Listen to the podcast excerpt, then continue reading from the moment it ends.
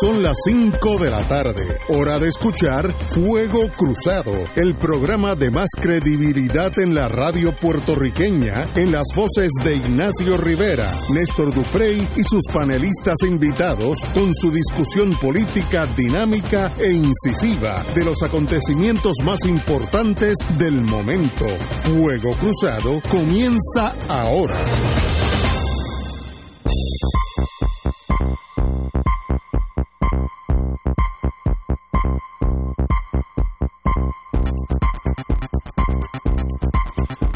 Buenas tardes amigos y amigas de Fuego Cruzado. Hoy es lunes 29 de julio con L. Así es que estamos aquí en un día medio nublado en todos los sentidos de la palabra. Eh, y no quiere decir que esté lloviendo, porque está lloviendo, pero no. Y el pronóstico Eh, es que más se, va, lluvia, que es se va a nublar más, ¿verdad? Se, se está nublando y aún va a llover. Puede- Inundaciones. Inundaciones. Pero ah, el viernes cuando nosotros cerramos el programa, cuando llegué a casa había más noticias, el sábado había más noticias, el domingo había más noticias, fui al viejo San Juan, vi gente caminando, cuando ya, ya yo creía que se había acabado todo, que estábamos eh, hand in hand holding the peace. Así que sigue, vamos a hacer un recuento histórico De lo que ha pasado del del viernes para viernes acá. hasta acá. Y luego hablamos de Coy y sus muchachos. Y de otras cositas también que están pasando mientras estamos aquí. Eh, cuando nos fuimos el viernes, como señala Ignacio, todo estaba en relativa calma para cómo estaban las cosas. Y eh, en la noche se comenzó a informar a manera de eh, rumor que el FBI estaba realizando allanamientos Originalmente se pensaba que había sido más de uno, eh, no se podía precisar si había sido en la mañana o en la, o en la noche, pero ya hoy eh, la periodista Melissa Correa del periódico El Vocero aclara que a quien le allanaron su residencia en búsqueda de su teléfono celular fue al productor y ex manejador del programa Nación Z, donde estuvo el gobernador eh, Rosselló eh, en la entrevista eh, precisamente el viernes antes de que, de que renunciara el eh, productor Sixto George. De acuerdo a la información que da a conocer el periódico El Vocero, el teléfono celular del productor y ex manejador del programa Nación Z, Sixto George, fue confiscado el pasado viernes en la tarde por agentes del negociado federal de investigaciones. De acuerdo a las fuentes del periódico El Vocero, el FBI investiga el presunto ofrecimiento de sobre 100 mil dólares por parte de George al hijo del ex secretario de Hacienda Raúl Raúl y Maldonado para que no divulgue un supuesto segundo chat que involucra a otras altas figuras de la presente administración. Las fuentes indicaron que se efectuó una denuncia ante el FBI sobre las alegadas acciones de George, por lo que se comenzó a investigar de inmediato, según el proceso judicial, para que el FBI pueda registrar el móvil. Un magistrado federal tiene que encontrar causa probable luego de que un agente emite una declaración jurada que establece causa probable para pensar que en el aparato existe evidencia de la posible comisión de un delito que las autoridades investigan. Eso fue el viernes por la noche. El sábado, eh, el día transcurrió con relativa calma, pero ayer, domingo, nos levantamos con varias, o pasamos el domingo con varias noticias. La primera fue la renuncia del secretario de Asuntos Públicos, eh, Anthony Maceira. Maceira eh, renunció de manera inmediata eh, y colocó ayer mismo en la tarde una foto donde estaba en la playa. El hombre renunció y rápidamente se fue para la playa. Dijo que renunciaba eh, para concentrarse en la dirección ejecutiva de la Autoridad de Puertos, donde dijo se iba a enfocar en la culminación de importantes proyectos. No dice cuáles son y mucho menos si tiene garantía de que se va a quedar eh, en, ese, en ese puesto. Luego de esta información surgió la eh, noticia de que la secretaria de Justicia, Wanda Vázquez, declaró que no le interesaba asumir el puesto de la gobernación. En, una, en un tuit en su cuenta a las 1 y 38 de la tarde dijo, y cito, me reitero, no tengo interés en ocupar el puesto de gobernadora. Es un dictamen constitucional.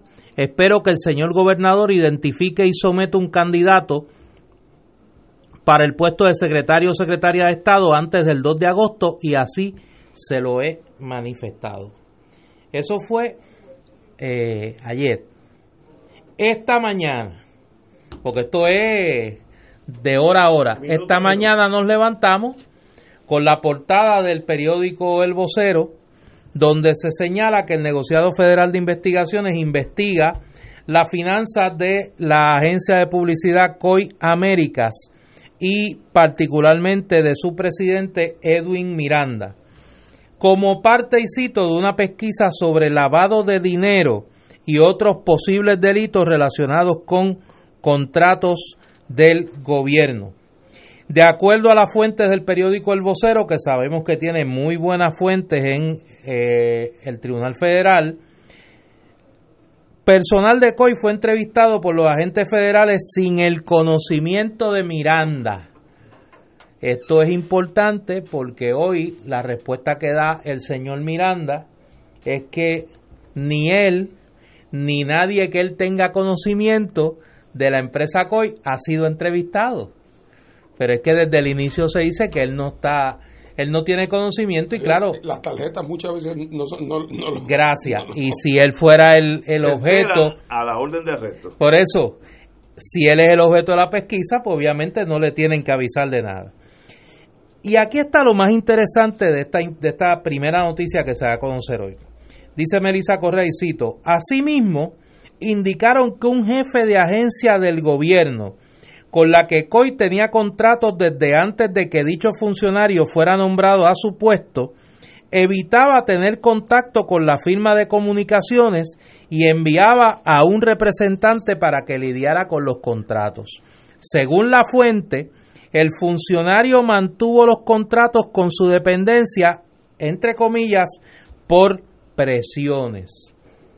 ¿Qué nos dice esto?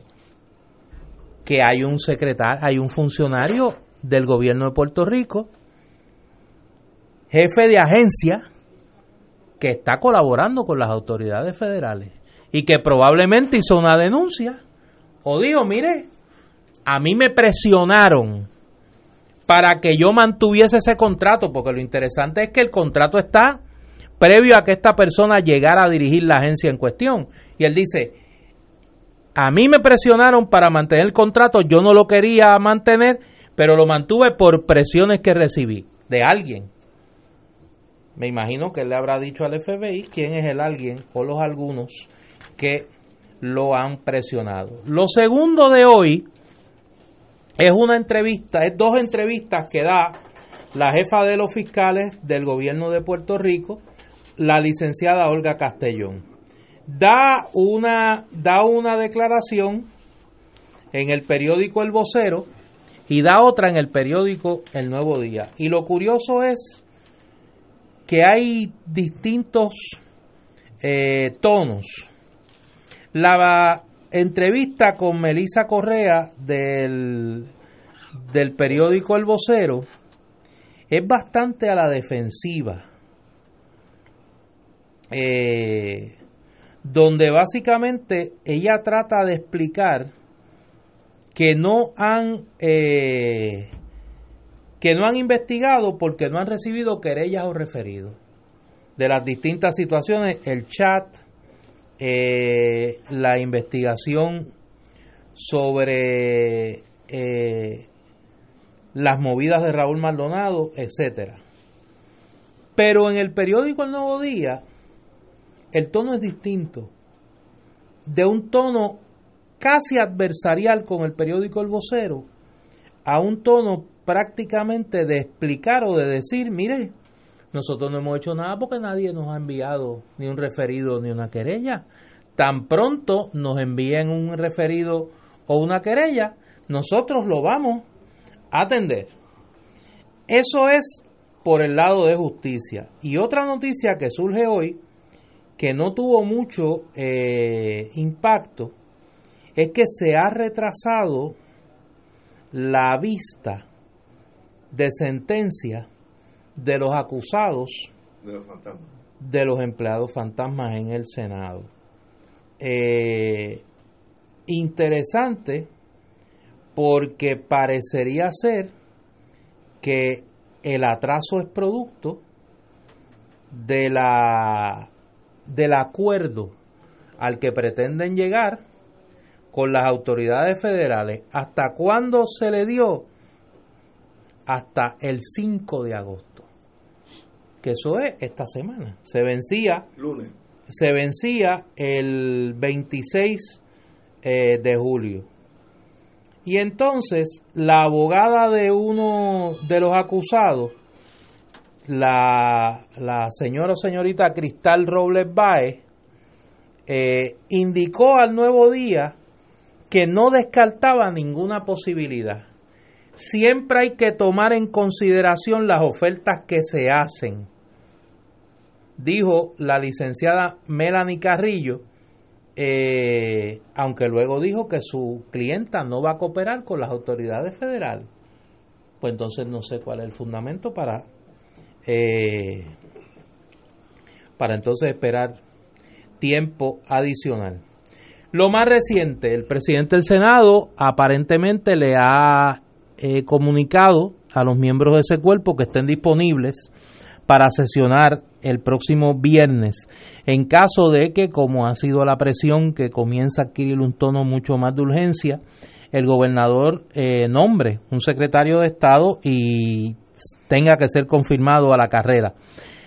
Los nombres, pues ya sabemos, hay de todo en el reino de la especulación, pero en términos de los eventos de viernes para acá, eso es lo que tenemos hasta el momento. Compañero, don Fernando Martín. Bueno, yo, quisiera empezar diciendo, haciendo una, una, reflexión para que nadie se confunda aquí. ¿ah? Ricky Rosselló fue defenestrado como gobernador de Puerto Rico. Defenestrado es una frase que usan en Europa porque en francés la palabra fenetre quiere decir eh, eh, ventana. Y había una torre en Praga, si no me equivoco, en, en, la República, bueno, en lo, que era entonces la tierra checa, en Bohemia, había una torre y cuando a un rey lo deponían, lo tiraban por esa por la ventana de esa torre y de ahí los franceses inventaron la palabra defenestrar como una manera de salir de alguien en una posición de autoridad. No cabe la más mínima duda de que aquí Ricky Rosselló fue depuesto de la gobernación de Puerto Rico.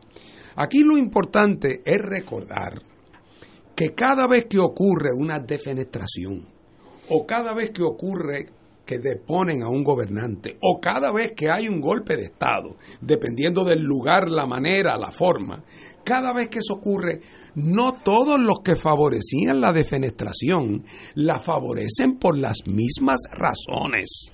¿Mm? Ojo, ojo, los que empujaron al rey por la ventana allí en Praga, e hicieran seis empujando, cada uno pudo haber tenido un motivo distinto. Y esos motivos podían ir desde lo sublime hasta lo pedestre, desde la mejor y más pura intención hasta la más mezquina ambición. Eh, en América Latina yo recuerdo, y todos recuerdan, una época en que al gobernante se le tumbaba y al otro día se montaba una junta cívico-militar. Y entonces la Junta Cívico Esa era famosa, esa era famosa. La Junta Cívico Militar, ¿quién estaba representado? Los distintos grupos que cada cual por su motivo habían llevado a cabo el golpe. ¿Y qué pasaba tarde o temprano? Que la pelea entonces se convertía entre el grupo cívico, por un lado, y el grupo militar, y se tenían que pelear entre ellos para ver quién iba a predominar de cara al futuro. Y si prevalecía el grupo militar, venía después una próxima pelea entre los militares para ver cuál de ellos se quedaba en el poder. Y si quien prevalecía era el sector cívico sobre los militares, luego venía entonces una pelea a muerte entre los cívicos para ver cuál de los cívicos. Aquí nosotros estamos en el primer piso de ese proceso. Como cuestión de hecho, la defenestración no se vuelve oficial hasta el viernes a las 5 de la tarde.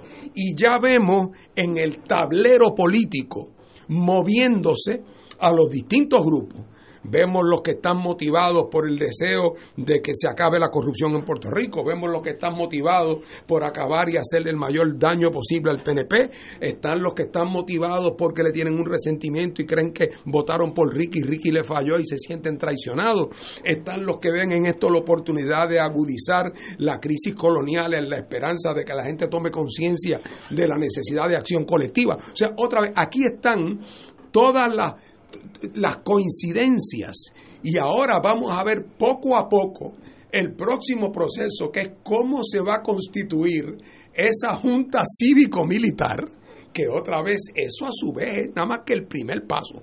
Por ejemplo, esto es una defenestración donde uno de los que estaba empujando era Donald Trump, pero Donald Trump empujando no solo, Donald Trump con la Fiscalía Federal, con el FBI, oye, sin esconderse, desde abajo en la plaza uno miraba y veía empujando al gobernador, al del FBI, veía empujando por sus motivos. Eso no quiere decir que, que, no sea una gran noticia que ya no sea el gobernador. Es una gran noticia que ya no sea el gobernador. Pero no nos olvidemos que uno de los, uno de los motivos son eso. Otros son la gente que realmente estaban escandalizados con la indecencia, con la mezquindad, eh, con la vulgaridad, con, con, la, con, con, la chabacanería, con los abusos, con la insensibilidad de aquellas conversaciones y de salir de este grupo de jóvenes que estaban borrachos de poder y, que, y, que, aspiran a que esto dé paso a un mundo mejor. Eh, pero están todos en ese, en ese proceso y hay que tener cuidado de no confundir los motivos de uno con los motivos de otros, ni tampoco ignorar quiénes son los otros que están empujando en este proceso del tablero. Otra vez, ¿quién va a ser el sustituto inmediato del gobernador? Si va a ser que Roselló antes de irse llegue a un arreglo, no sé con quién y con qué condiciones, porque lo ignoramos. Y llegan a nombrar a Sutano o a Perencejo para que sea secretario de Estado y luego entonces gobernador a partir de las 5 del viernes. O si es la señora, la señora secretaria de Justicia, que ya dice que no quiere ser gobernadora porque sabe que si lo fuera en propiedad no dura dos semanas.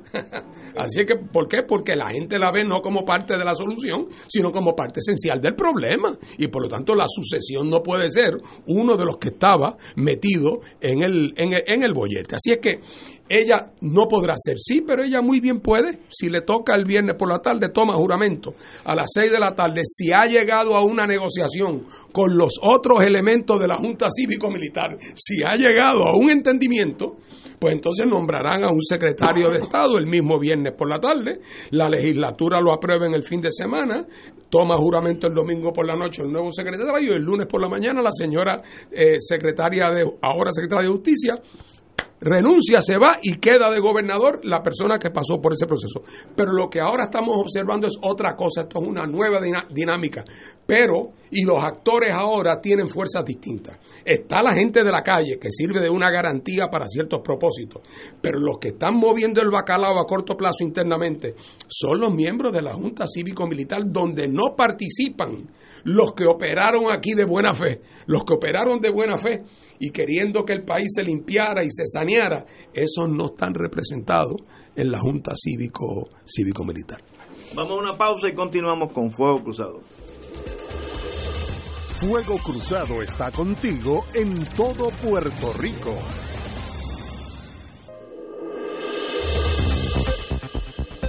Y ahora continúa Fuego Cruzado.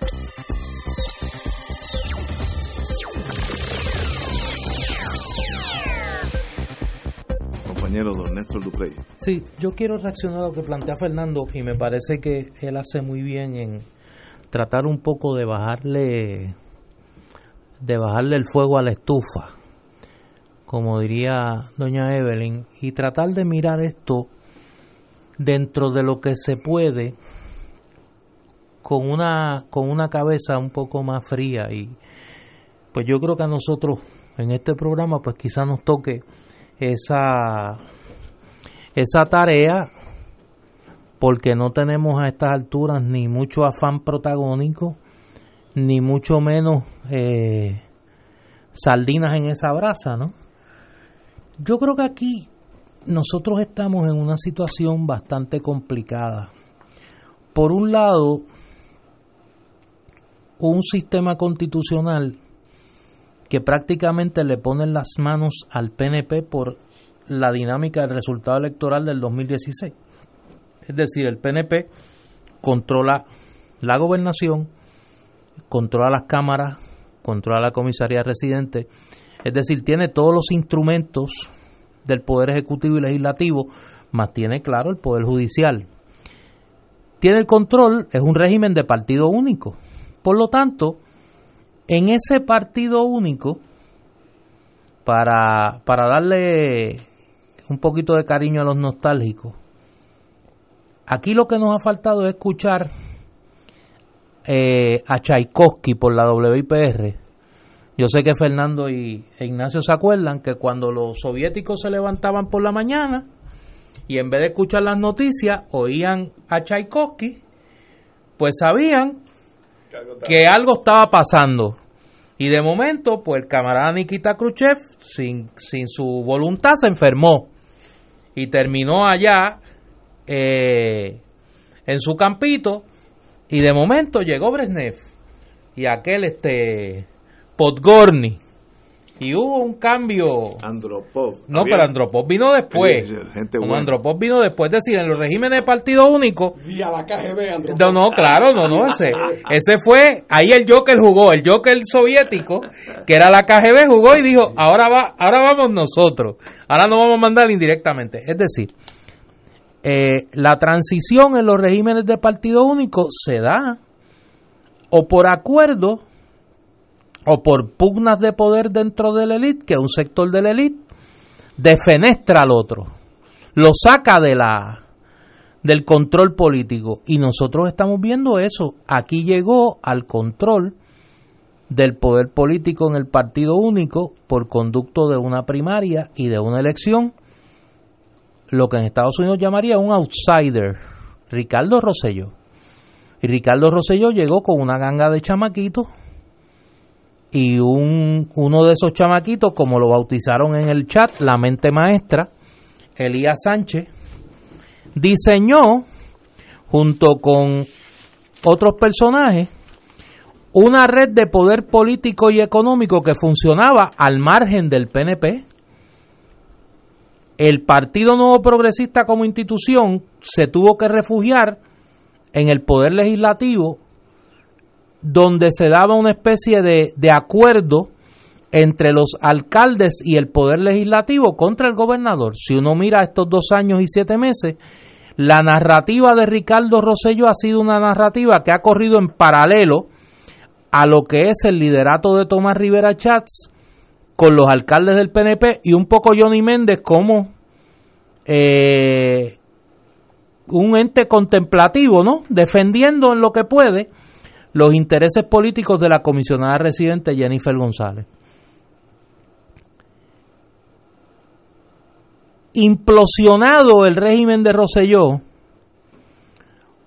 por sus propias deficiencias, su golosidad, su inmadurez, su falta de control del aparato político del PNP y como diría Manuel Rivera Morales, una ayudita de la Virgen en manos del FBI, eh, pues sencillamente estamos viendo el reparto de poder en esa élite del partido único. ¿Qué ocurre? Que el partido único no contaba con la explosión social que ha ocurrido en el país, que no tiene ninguna manera de interactuar con ese poder político. ¿Por qué? No existe un poder militar que pueda dar un golpe de Estado y sacar del poder al partido único. No existen una coalición de partidos de oposición que dijeran, bueno, pues se juntan los populares, el PIB, Victoria Ciudadana, y si esto fuera un régimen parlamentario, pues tumbamos al partido único, creamos un gobierno eh, de coalición transicional por 18 meses y esperamos a las elecciones. No hay en la Constitución mecanismos que permitan un retiro involuntario del PNP del poder por la vía constitucional. No hay un referéndum revocatorio, no hay la posibilidad de adelantar las elecciones. Esos caminos no existen. Tendría que darse una explosión social de tal magnitud que obligara que obligara a un desplome del sistema constitucional y a la necesidad de crear un nuevo poder político que por una realidad que a mucha gente se le ha olvidado, yo ayer conversaba y decía, bueno, es que a la gente se le olvidó, la función está muy entretenida, pero por encima de la función hay una carpa. Y esa gran carpa que cubre esta función es el colonialismo. Y aquí hay un poder metropolitano que porque haya jugado muy discretamente a través del FBI y del aparato de justicia norteamericano no quiere decir que no va a jugar. Y que no podría en un momento dado, si todo esto se desborda, decir, no, espérate un momento, a ustedes se les olvidó que esto es una colonia. Y yo voy a nombrar entonces un interventor o un eh, síndico, como le querramos poner. Yo estoy diciendo todo esto que puede sonar antipático, que puede sonar hasta cruel. Pero esa es la realidad. Ese es el marco de lo real en lo que nos movemos. Si eso es así, la única vía que queda abierta es un acuerdo en la élite de poder del partido único que permita que en algún momento se encuentren las demandas de transparencia y honestidad de la sociedad civil con la conveniencia política que yo uno pensaría que es así del partido único. Eso no se ve. Eso no se ve. Y si eso continúa en el camino que va, nosotros el viernes podríamos vernos en una situación mucho más complicada de la que estábamos el viernes pasado. ¿Por qué? porque podría muy bien el gobernador el viernes decir, bueno, como no he conseguido un secretario de Estado, pues voy a retirar mi renuncia. Y en vista de que Wanda Vázquez no quiere ocupar la gobernación, pues me voy a dar yo un tiempo adicional para buscar un secretario de Estado. O podría decir, bueno, me voy, resuélvanla como pueda, Wanda Vázquez llega a la gobernación y entonces uno pensaría que Wanda Vázquez va a utilizar un espacio de tiempo limitado para buscar un secretario de Estado, nombrarlo y una vez lo nombre renunciar. Todo eso requiere la intervención del Poder Legislativo porque el secretario de Estado hay que confirmarlo, bien lo nombre Roselló, bien lo nombre Wanda Vázquez, por ambas cámaras. De ahí el llamado del presidente del Senado, y me imagino que Johnny Méndez en la Cámara habrá hecho lo propio, para que se estén disponibles los legisladores para una sesión especial para atender en fast track. Nadie crea que aquí va a haber vistas públicas, nadie crea que aquí van a pasear al designado en un media tour, en una semana, en lo que la gente se convence que es el mejor. Eso no va a ocurrir. Aquí vamos a ver en cuestión de horas nombramiento de secretario de Estado, confirmación, juramentación y se convertirá eventualmente en gobernador. ¿Cuándo eso va a ocurrir? pues lamentablemente para el pueblo de Puerto Rico, cuando le di de poder del PNP, se convenzan o lleguen a un acuerdo. Tenemos que ir a una pausa, amigos, cinco y media. Esto es Fuego Cruzado por Radio Paz 810 AM. Y ahora continúa Fuego Cruzado.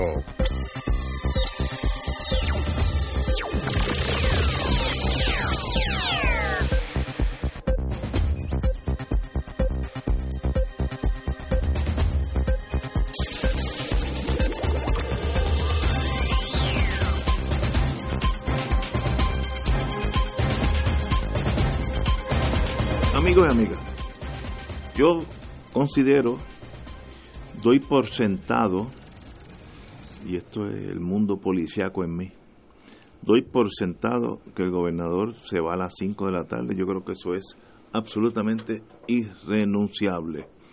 Eh, yo tendería a pensar que sí también. Es que, lo veo. Eh, el quedarse allí dos minutos más causaría en Puerto Rico el equivalente a una guerra civil, la cual nunca se ha visto en la, en, la historia de Puerto Rico. Eh, y literalmente morirían personas en las calles del viejo San Juan. Digo esto porque yo que tengo amistades en ese mundo policiaco, sabemos que la última, cuando el gobernador a final de las 12 dice que se va, el ambiente, de punto de vista de la policía, es que aquí hoy hay que meter caña y hay que matar gente o nos matan a nosotros. Ya llegó a esa etapa subjetiva emocionalmente donde la gente dice, mire, yo, los policías por su entrenamiento saben cuando están en peligro, porque tú te entrenas todos los días arrestando borrachos, arrestando gente peligrosa, arrestando a Doña Yuya que está formó un escándalo en el vecindario. Llega un momento donde uno sabe por la por la mirada de las personas cuando se tornan peligrosos. Y tengo dos amigos que estaban allí del, del, punto, de vista de la fuerza de choque, me dicen, aquel día de verdad iba a ser en serio. Y la policía no puede contra 20 mil personas, no puedes, no puedes. Ah, que puedes matar 200, 300, sí, pero no puedes, de todos modos. Ese punto casi llegó ese viernes, por tanto, como me lo dijeron personas que estaban del otro lado en este sentido, yo sé que eso es verdad. Y si el, el, gobernador dentro de su fantasía eh, política decidiera quedarse porque por un tecnicismo bobo, porque Wanda no quiere quedarse, yo quiero quedarme por el bien de Puerto Rico, pues queman la fortaleza para el lunes por la mañana, no hay, no hay fortaleza quemada eh, por los puertorriqueños. Así que yo doy eso por sentado porque no quiero ver una tragedia en Puerto Rico. Lo interesante ver es lo efímero, lo, lo sutil, lo irrelevante que fue el poder del gobernador en Puerto Rico. Un extraño al, al Partido Nuevo Progresista, nunca tuvo raíces. Este es su primer empleo en su vida, su primer empleo es ser gobernador de Puerto Rico. No tenía raíces, no tenía lealtades y se rodeó de, unos niños malcriados, ignorantes, llenos de complejos, que sencillamente pues terminó como tenía que terminar. Y quiero leer de un periódico parte, El Observador de Uruguay, de Montevideo, Uruguay, Voy a leer una oración, dos oraciones. Roselló cayó en la desgracia por un chat privado que se filtró al Centro de Periodismo Investigativo. En los textos, el gobernador y algunos de sus más cercanos colaboradores utilizaban un lenguaje vulgar, en ocasiones desconsiderado e insultante, y sobre todo llamativamente infantil. Y qué bien el, observador captó esa camarilla de ayudante, no quiero faltar a la palabra, llamativamente infantil. Eso es la mejor descripción. Eran niños allí jugando unos con otros, mandándose textos, ignorantes que la tecnología, eso nada es secreto en la tecnología. Si usted manda un mensaje, se lo puede estar leyendo en Bulgaria en este momento. Así es que, pero el observador, como está un poquito distante de nosotros, lo analizó bastante bien. Así que eso es un capítulo triste, eh, lejano, fue inepto desde que llegó al poder, cuando vino la tormenta María, demostró ineptitud y corrupción. Eh, pasó un mes antes que pidieran ayuda formalmente, cuando el gobernador de San Tomás, antes que llegara la tormenta, pidió ayuda y le llegó a los dos días de haber pasado la, tormenta, etcétera, etcétera. Y tenía una credibilidad el gobernador de San que aquí no existió. Whitefish nos hizo un daño absolutamente gigantesco. Le demostró a Estados Unidos que estábamos ya listos para la tumbología, eh, quedarnos con unos millones de dólares. Eh, luego vinieron las crisis con promesas, que obviamente el imperio dijo yo voy a mandar allí porque yo no confío en ustedes, y terminó cuando el gobernador, en su infantilismo, como dicen en Uruguay, le dijo que si veía al presidente de Estados Unidos le iba a dar un puño en la boca, lo cual yo creo que ese fue el, último clavo en, su ataúd. Una vez que tú te echas en contra el gobierno de los Estados Unidos en un territorio que depende totalmente de las transferencias de dinero de Estados Unidos a Puerto Rico, pues sencillamente demuestra qué clase de inocencia. Si a eso le añadimos un toque, es como si estuviéramos haciendo una receta, un, en vez de perejil, un poco de corrupción, pues entonces se acabó esto. Eh, cuando el FBI, cuando el presidente de Estados Unidos dice que Puerto Rico es, y, erróneamente eh, Trump dijo, pero lo dijo, Puerto Rico es the country, la nación más corrupta eh, bajo la bandera americana, pues demuestra la visión que tiene el gobierno federal en su totalidad sobre Puerto Rico, que esto es un, un antro de corruptos donde hay que velarlo porque se van a llevar el dinero. Eso aguanta el dinero de las transferencias, por eso hay, tantos miles de personas todavía con techos de hule azul, porque sencillamente ese dinero no ha llegado para la recuperación. Ahora salió este fin de semana que el FBI investiga a COI, que era el negocito este del señor este Miranda, donde en lo que llevaba de años tenía contratos por 50 millones. Quiere decir que si hubiera si no hubiera pasado nada, para el 2020 hubiera tenido pues 100 millones, el doble, porque iba tenía un buen pasito, como dicen en el campo, como como los pasofinos, tiene un buen pasito. Llegaba muy bien. De verdad ese señor rindió servicios por 50 millones de dólares. De verdad, díganme, pónganme en una lista aquellos que son fanáticos todo lo que hizo que valía 50 millones. Mira, el Pentágono no gasta 50 millones en publicidad. El Pentágono no gasta 50 millones. demuestra el colapso vía la corrupción de un país con una, una eh, relación tirante con los Estados Unidos. Y de momento se encuentra este señor que aún dentro de su partido no tiene aliados y cuando sale el pueblo a marchar no hay una contramarcha porque no hay nadie que marche a favor de él. Nadie. Nadie, ni, una persona salió a favor de él. Eh, eso no pasa en los otros países. En los otros países siempre hay dos bandos, ¿no? A veces hay tres bandos. Pero no, no, aquí es un bando que es Puerto Rico y el otro bando eran los cinco o seis de la fortaleza que desaparecieron.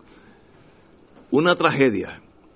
Vamos a vivir una semana de incertidumbre. Ahora viene el infighting, la, la batalla chiquita, unos contra otros, quién va a ser el secretario, yo quiero que no me pongas este, porque ese va a ser el aliado mío, etcétera, y me va a acomodar para el 2020. Lo que dicen en Estados Unidos, the little politics, la política chiquitita. Aquí nadie ha pensado en un momento dado qué es lo que le conviene, qué es lo que necesita Puerto Rico, del partido que sea, díganme un partido, o un movimiento, no tiene ni que estar inscrito. Alguien puede decir, miren, Dejemos de estar jugando a la política y vamos a hablar el nuevo Puerto Rico. Puerto Rico yo creo que está, estamos todos nosotros, todos nosotros buscando un derrotero a favor de Puerto Rico. Y en el mundo político, por ahora no lo veo, veo la política chiquita, será Jennifer, será Rivera Schatz, eh, será, se quedará Wanda, pero si queda Wanda vamos a tener una guerra civil pequeña, pero la vamos a tener eh, nombramos a Hammer, esa, esa, esa efervescencia de, de pasiones, es el momento de pensar por Puerto Rico, qué le conviene al país. Y en eso yo sé que nos dividimos inmediatamente en tres o cuatro bandos, pero es el momento de dividirnos en tres o cuatro bandos si es necesario y pensar qué le conviene a Puerto Rico y no lo veo en la agenda, por lo menos esta semana. Tenemos que ir a una pausa y regresamos con Fuego Cruzado.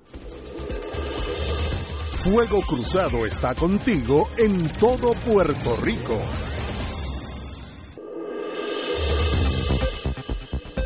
Y ahora continúa Fuego Cruzado.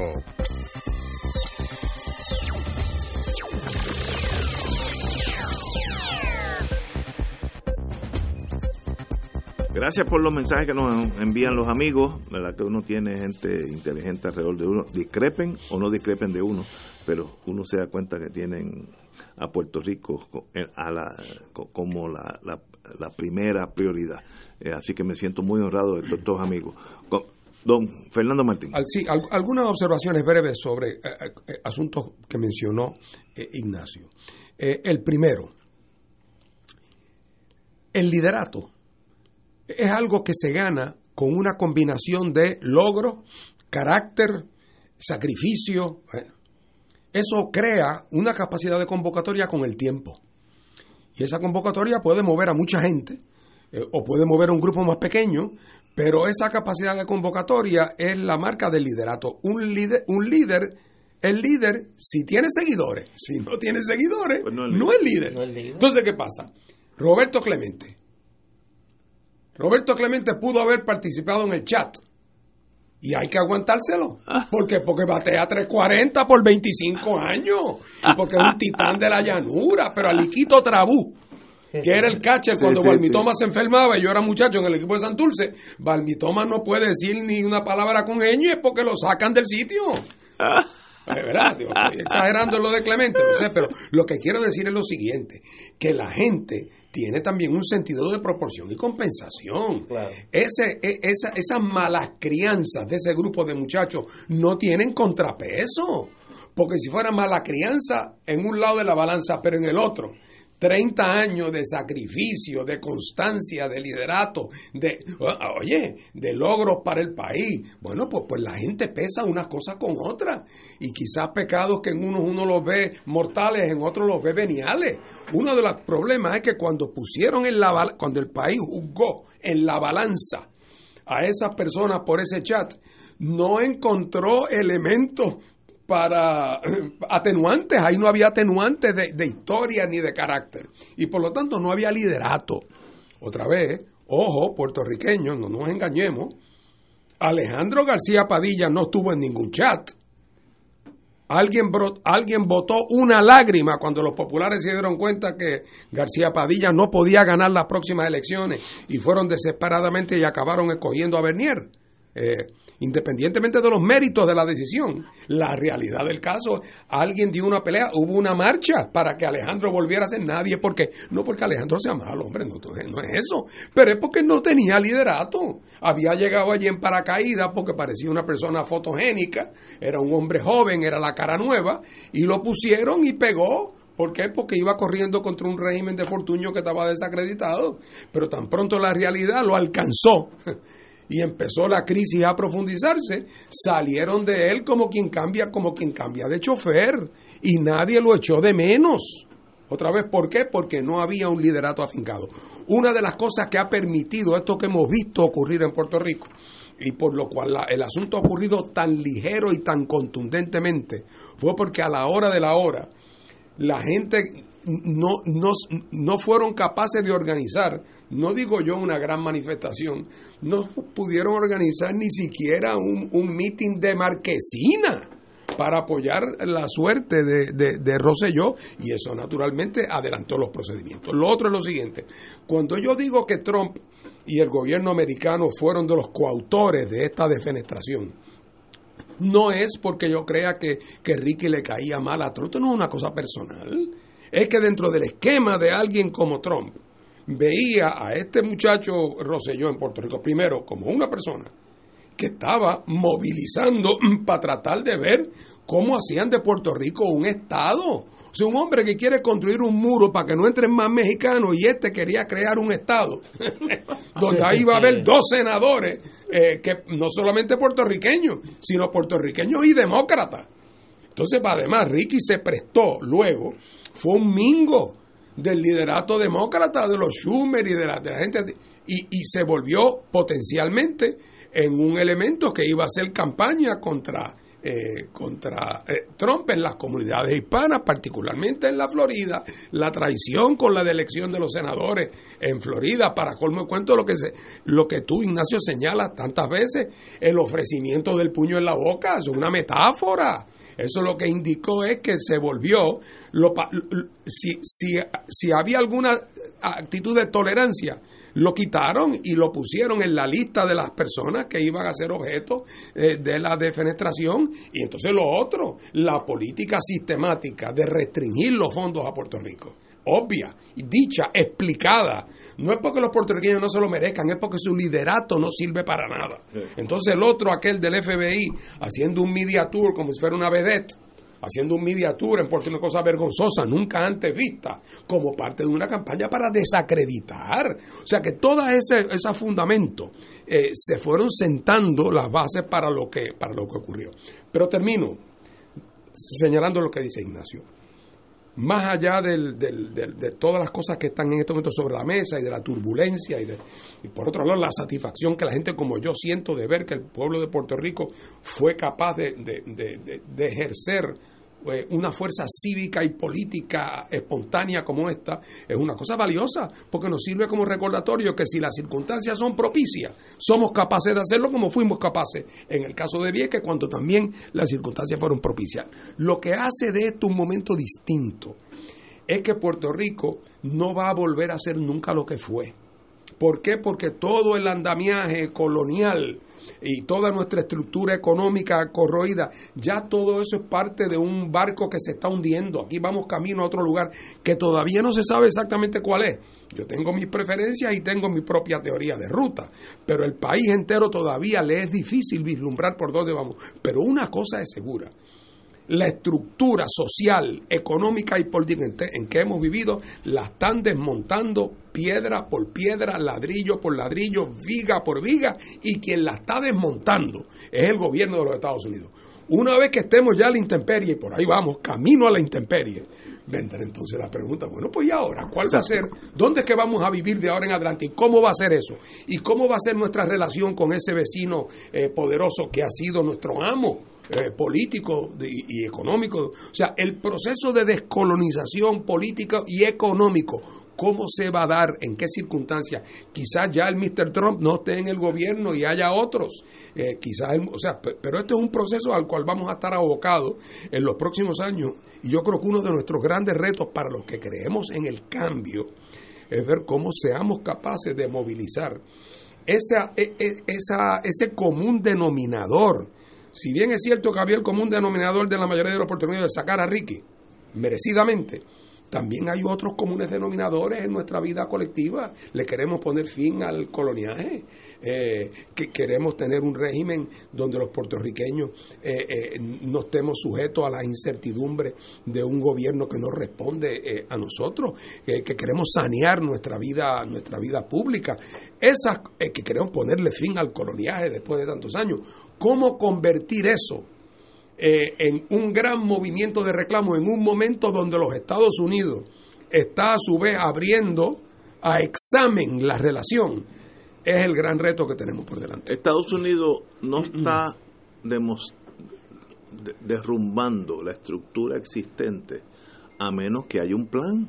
Porque tú no le pegas fuego a tu casa a menos que tú digas, bueno, que ahí voy a hacer un edificio. Así que lo, lo que ninguno de nosotros sabemos es cuál es, el, plan? Yo no tengo la menor idea. Lo que pasa que yo creo que en el medio de lo que estamos describiendo y lo que describe Fernando, yo creo que hay un paso intermedio y que es el que vamos a comenzar a ver a partir de esta semana hasta las elecciones del 2020. Yo no tengo duda alguna que las actuaciones de la cúpula del PNP esta semana van a exacerbar, lejos de calmar las aspiraciones de la inmensa mayoría del país, incluyendo a la inmensa mayoría de los PNP. ¿Por qué? Porque el acuerdo que vamos a ver no es un acuerdo por el mejor interés de Puerto Rico. Aquí el bien común no, no existe en el diccionario del PNP, del, del liderato del PNP. La frase bien común no existe. O sea, ellos están pensando cómo nosotros nos acomodamos para sobrevivir de aquí al 2020, de acuerdo a los intereses electorales de Tomás Rivera Chávez, de Jennifer González, de los alcaldes PNP, de los legisladores PNP y el interés de mantenerse en la libre comunidad, por lo menos a nivel local, de Ricardo Rosselló y de la claque que andaba con él, de los muchachos del chat.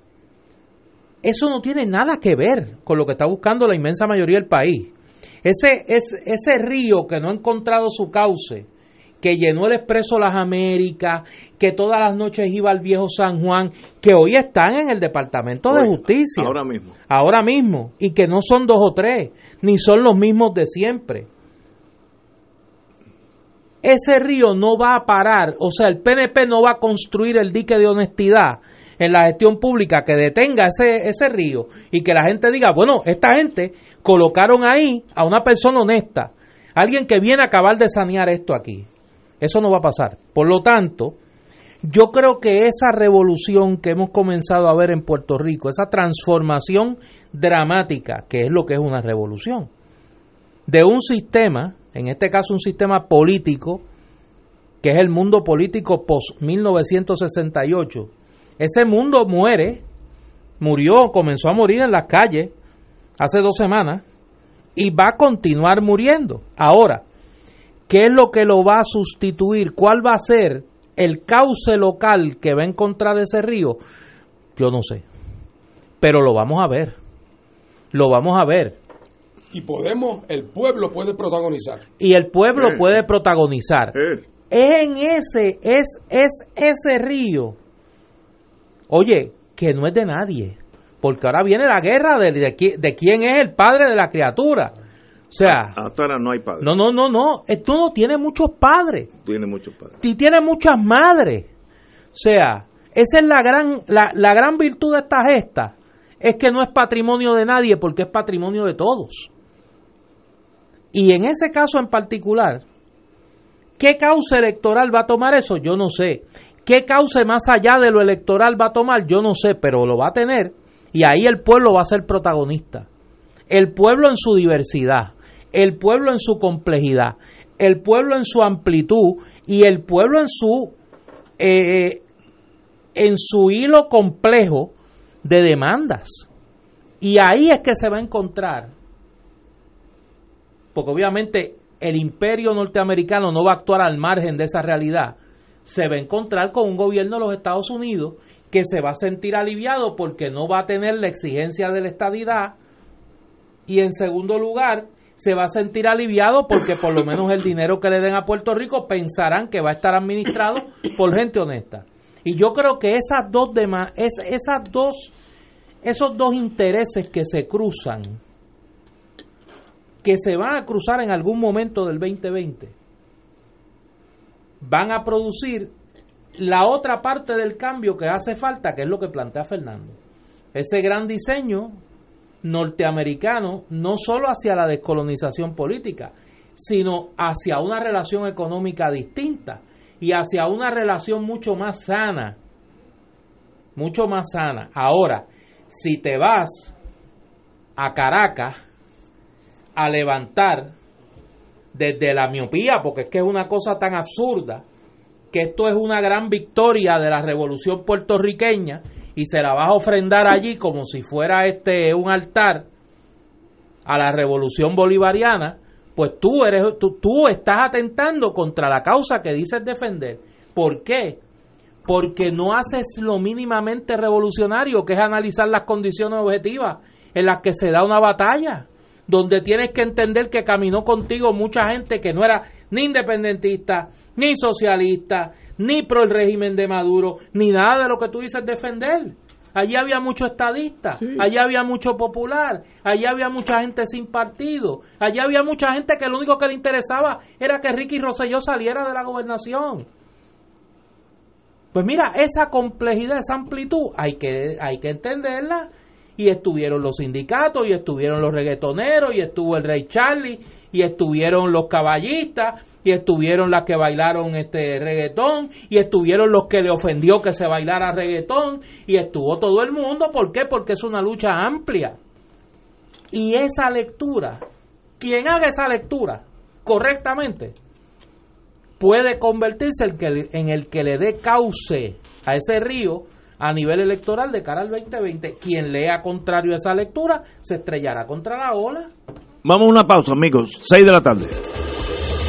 Fuego Cruzado está contigo en todo Puerto Rico.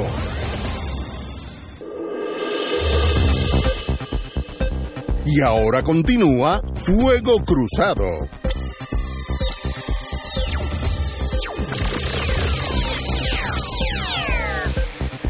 Regresamos amigos y amigas a Fuego Cruzado. Bueno, amigos y amigas, como dije anteriormente, eh, estábamos hablando, eh, no hay duda que la última semana el pueblo desfiló, yo fui uno de ellos, eh, desde el principio hasta que me enchumbé al final, como a las 2 de la tarde, estuve allí,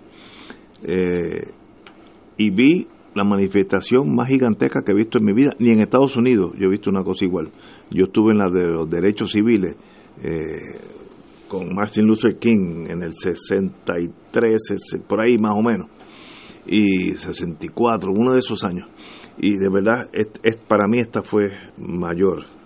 Tal vez sea mi edad que veo las cosas ahora. Se me hace más difícil caminar la, la misma distancia.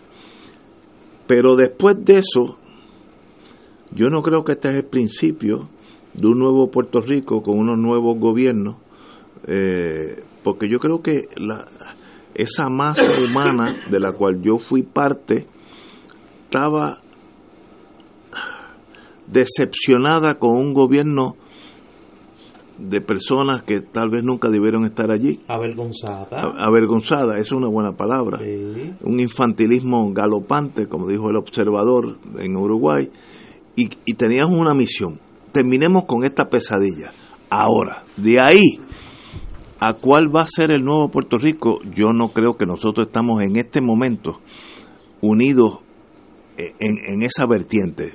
Primero, yo no lo estoy, yo, yo no sé cuál es el futuro de Puerto Rico. Me gustaría que fuera uno eh, lo mejor posible para todos nosotros, pero yo no tengo una meta y no creo que todo, aquel era un grupo tan diverso, primero en edades, eh, juventud, eh, intelectuales, proletariado, allí había de todo, que no creo que haya una, una, un común denominador hacia dónde debe caminar Puerto Rico. Así que mucho sigilo en torno a brincar las conclusiones de que obviamente esto pasó, por tanto mañana seremos X o Z cosas. Y mucho menos, que me parece que además de un acto de egoísmo, es un acto de miopía dramático, decir, bueno, aquí el gran detonante fueron los artistas, no, el gran detonante fueron los sindicatos, no, el gran detonante fueron eh, la caravana de motora del Rey Charlie, no, la, el detonante fue este como yo leí un periódico, digo que tiene sus propios problemas, de eso hay que hablar, que le adjudica a un eh, comentarista slash productor slash entertainer como que fue el despertador de una nueva conciencia en Puerto Rico. suave, suave. Mire, poner al molusco a nivel de Mahatma Gandhi, oiga, suave, suave, suave, que la cosa está tensa, pero no es para entrar en el delirio, no hay que entrar en el delirio, con cuidado. Y yo creo que parte del problema es ese, mire, aquí hay que reconocer que como en otras luchas, en otros pueblos, esta etapa ha sido una etapa dramáticamente plural. Y hay que reconocer eso. Y no somos... Por eso es que la historia es tan maravillosa. Hay que mirar la historia. En otros países han pasado cosas como esta. También hay que dejar el excepcionalismo, ¿no? De que este es... Y esto nunca había pasado. Mire, a Ferdinand Marco en Filipinas lo tumbaron así. Después de robarse unas elecciones. Y ha habido otros procesos. A, a Hosni Mubarak. Lo que pasa que allá la cosa salió en Ucrania. Eh, en Ucrania la revolución eh, de terciopelo. O sea, aquí han habido otros procesos muy parecidos. Cuidado también con el excepcionalismo.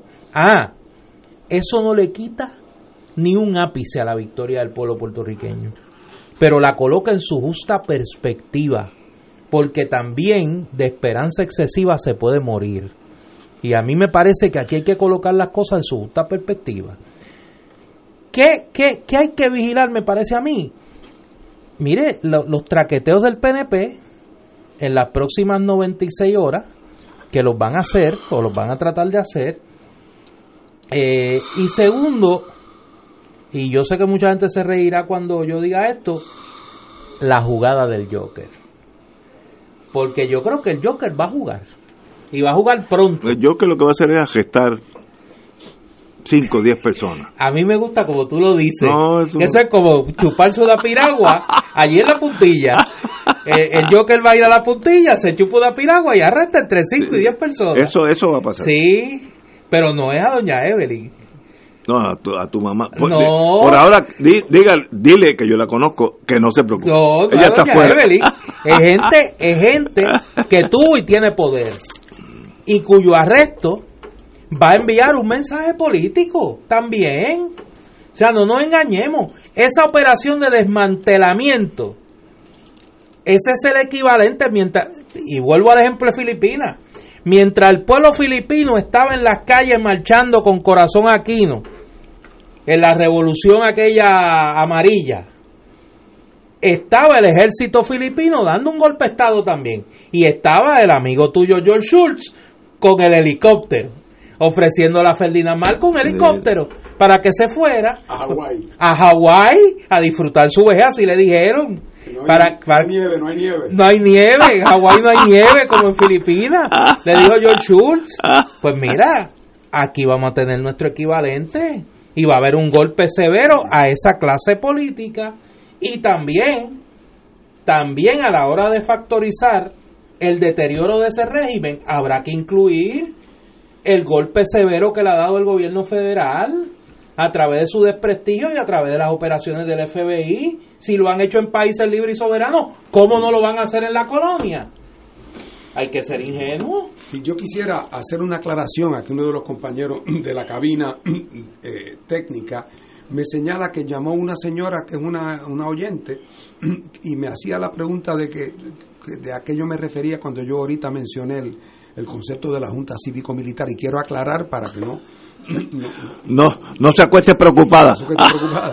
Esa solución no la tenemos Sí, que- disponible. que- Esa no está hacía disponible. referencia a, a- a que países donde ha habido golpes de Estado militares, eh, que los militares dan el golpe, pero también tienen el apoyo de grupos que no son militares, porque cada uno está envuelto por distintas razones y que muchas veces, históricamente, después que se consumaba el golpe, se creaba temporariamente una cosa que casi siempre se le llamaba Junta Cívico-Militar para dar la impresión de que todos estaban representados. Pero eso era nada más que la luna de miel. Tarde o temprano empezaba la disputa interna entre las facciones, que cada cual había participado en el golpe por su razón, a- hasta que el asunto se iba decantando. A ese, así que mi única referencia fue a eso como, como analogía. Eh, que normalmente eran, añadiendo a tu, a tu, a tu explicación, los que habían perdido sí. con el que le dieron el golpe de Estado. Tú ahorita cuando hablabas de Tchaikovsky y de eso, en, en, en América Latina, por ejemplo, en, en Argentina, Las marchas, las era, marchas. era famosa que la música era eh, eh, eh, música marchas militares. Marchas militares. Cuando tú en vez de Cuando tú te levantabas y prendías Radio Mitre y en vez del programa de noticias salía una marcha militar, ya tú sabías. ya tú que- sabías lo que había pasado la durante Oye, la noche. aquí hay que observar algunas cosas, ¿verdad?, en el futuro inmediato, para saber qué factores están en juego. Eh, quien sea que acaba lidereando el gobierno de Puerto Rico, una vez que se sedimente todo esta, este polvillo que hay en el aire y acabe decidiéndose por un gobernador en los próximos días o semanas, habrá entonces que observar varias cosas para identificar por dónde anda el Joker. Una es, obviamente, el tema eh, de los arrestos, porque evidentemente al arrestar a unos o a otros, pues eso salpica a unos grupos o salpica a otros, y por lo tanto hace que algunos jugadores se le abran oportunidades y a otros jugadores se les cierren puertas, y eso es una manera de controlar. Lo otro es que en la medida en que la gente que arresten y la gente que se lleven sean gente de cierto renombre o que ocupaban posiciones claves, se fortalece el argumento de que hay que tener más supervisión, más síndicos, etcétera, etcétera. Pero también hay que velar también qué anda pasando, cómo se recompone, si es que se recompone la relación del nuevo gobernante, el nuevo gobierno de Puerto Rico, el que sea de aquí a un par de semanas o una semana, cómo se recompone su relación con la Casa Blanca. Eso es importante. Y es sabemos esencial. que Eso Casa es Blanca le quiere tirar un toallazo, viene el tuit diciendo qué bueno que por fin llegó un gobernante responsable con quien se puede hablar, que, que si aquí se que olvídense muchachos, los chavos van para allá por vagones. También lo mismo hablo con respecto a la Junta. Now they have a serious government. Ah, y entonces la Junta igual. La declaración de la Junta que diga, oye, antes no podíamos porque aquel era un muchacho engreído que a todo se oponía y decía una cosa hoy y mañana hacía otra. Ahora menos mal que con la gente nueva que hay vergano. Y entonces los de la Junta empiezan a jugar pelota. Aprieto por aquí, pero entonces suelto un poco por allá. En el caso de la universidad voy a ser más leniente. O sea que hay que observar cómo las fuentes de poder federal que operan directamente sobre Puerto Rico, que son las agencias ejecutivas americanas a través de la voz de su presidente, las agencias de fiscalía y, de, y del FBI en Puerto Rico y la Junta, cómo esa gente interactúa con, con el nuevo gobierno. Con Ricky sabemos cómo interactuaron. Le pusieron una soga por el cuello y lo colgaron de un árbol. Vamos a ver cómo interactúan con los nuevos y eso habrá que velarlo porque eso ayudará a dar la pista de qué ruta andamos tomando. Tenemos que ir a una pausa, seis y cuarto, y regresamos con Fuego Cruzado, amigos. Fuego Cruzado está contigo en todo Puerto Rico.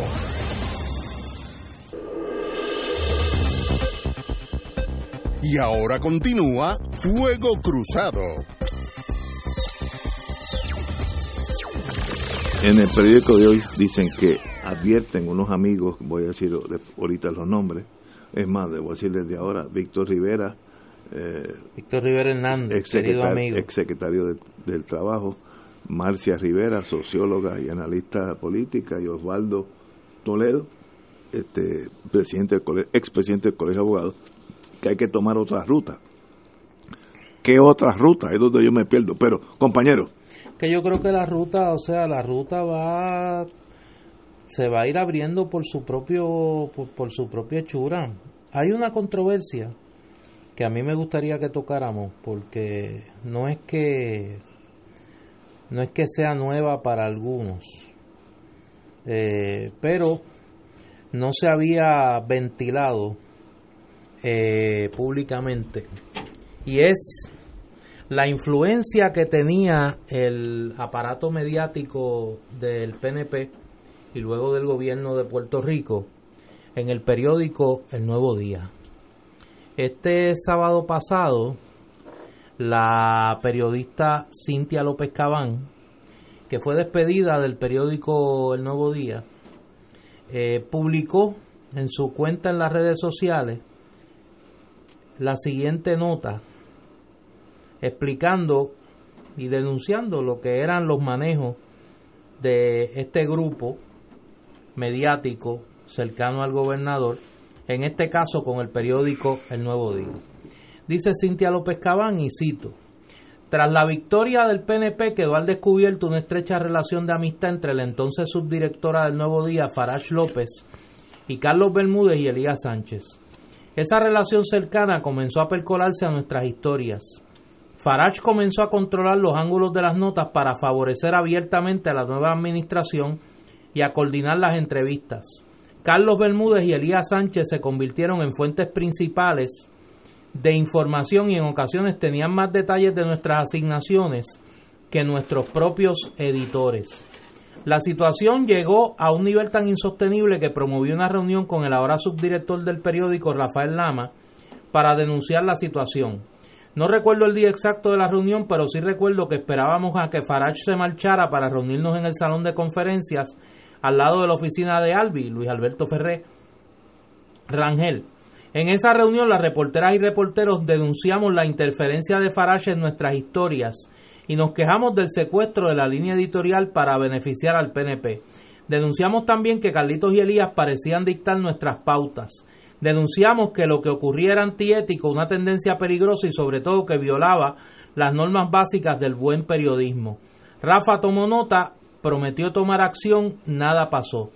Posterior a esa reunión, empecé a escuchar rumores en el Tribunal Federal de que las autoridades federales investigaban a Elías Sánchez eh, por alegada venta de influencia. Me reuní con la editora Zoraida Marcano para alertarla de la situación, ya que Elías se había convertido en una fuente del periódico y era un cercano amigo de Farage. No recuerdo la fecha exacta, pero previo a mi despido tuve un intercambio fuerte con María Arce, una jefa de la web porque una editora que trabajaba desde México editó una historia mía sobre una vista de estatus en el tribunal del caso de Jaime Pereyó. En la vista no ocurrió nada, pero la editora reescribió la historia para demonizar a Jaime Pereyó. Hasta incluyó una línea donde indicaba que Pereyó había sido convicto, un dato falso. La situación provocó una agria discusión con María por la manera en que se estaban adulterando las notas. Inmediatamente después del huracán surgieron preocupaciones entre los periodistas por las visitas de María Eugenia Ferrer Rangel y Farage López Alcoe y las reuniones en el tercer piso, mientras por la redacción aparecían Carlitos y Edwin Miranda de COI. Seis semanas después del huracán, GFR Media despidió a 59 empleados alegando problemas económicos. Canceló nuestro plan médico, negó acceso al 401k, usurpó nuestros bylines y retuvo la mesada por despido injustificado durante un año. Para poder, pero para poder despedirme manipuló la lista de antigüedad, convirtiendo a varias reporteras unionadas en empleadas gerenciales. Eso es parte de lo que denuncia la periodista Cintia López Cabán eh, sobre la línea editorial y cómo eh, fue influida por eh, Elías Sánchez y Carlos Bermúdez. Lo curioso del caso es que durante el propio fin de semana se denuncia que esta periodista, eh, Farage López Reilós, junto con su amiga y ex periodista también, Siumel González Bermúdez, organizaron una corporación que se llamaba Producciones Arena Azul,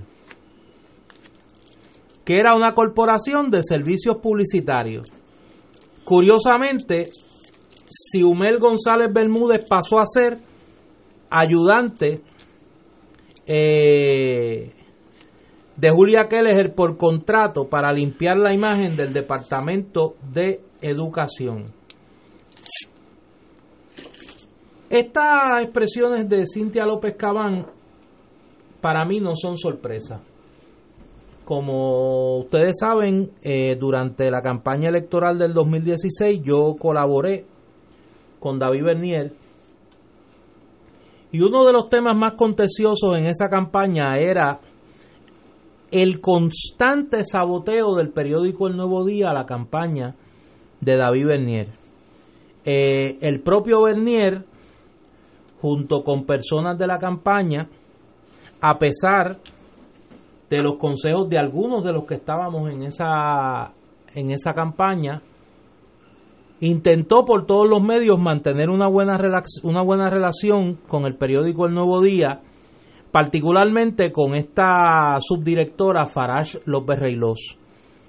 Las cosas llegaron a un punto en el que en un momento dado se coordinó una entrevista para darle una exclusiva al periódico El Nuevo Día sobre una propuesta programática de David Bernier. Se le adelantó el documento a la subdirectora del periódico El Nuevo Día y lo próximo que supimos fue que al otro día el Partido Nuevo Progresista, por voz de su director de campaña, Elías Sánchez, hizo una conferencia de prensa donde prácticamente adelantó mucho del contenido del documento, incluyendo el título del mismo, Compromiso con Puerto Rico. A pesar de eso, y reconociendo que el periódico El Nuevo Día era el periódico, en términos políticos en Puerto Rico, durante la campaña se trató por todos los medios de tener una relación correcta con el periódico El Nuevo Día. Eso fue imposible. Y ahora sabemos por qué. Y ahora sabemos por qué. A mí me parece que de todo lo que se ha denunciado en, esta, en este escándalo del régimen de Roselló Nevares, una de las páginas más nefastas es el contubernio de Elías Sánchez, la agencia de publicidad COI y medios de comunicación en Puerto Rico. Aquí se ha hablado de influir la línea editorial del principal periódico del país. Aquí se ha hablado de monitorear y de dictarle preguntas a periodistas. Aquí se ha hablado de manipular encuestas y conferencias de prensa. Y aquí se ha hablado de que hay periodistas que han recibido dinero, que han recibido compensación por su trato preferente con el gobierno y con el Partido Nuevo Progresista. Eso es escandaloso por demás. Cuando en este micrófono de Fuego Cruzado el representante Manuel Natal lo denunció, lo llamaron loco, lo insultaron, le dijeron de todo, le negaron acceso a los principales periódicos y a los principales medios del país. Hoy, la realidad y la investigación del FBI le da la razón. ¿Y hasta cuándo el resto de los medios de comunicación va a guardar silencio sobre esto? Esto es escandaloso. Hoy se denuncia la gran cantidad de millones de dólares que lo denunciamos aquí en contratos que tenía el centro de llamadas de las empresas Ferrer Rangel con el gobierno de Puerto Rico. Todavía estamos esperando el resultado de la investigación sobre la adquisición del solar de estacionamiento del tren urbano en la parada 26, que fue adquirido por una corporación subsidiaria del grupo Ferrer Rangel a precio de quemazón. Eso también es parte del entalamado de corrupción. Eso también es corrupción. Y eso también requiere la denuncia de los que estamos en contra de la corrupción en el país y cómo se ha entronizado, incluyendo en algunos medios de comunicación. Vamos a una parte, vamos a una pausa, amigos, seis y media. Fuego Cruzado está contigo en todo Puerto Rico.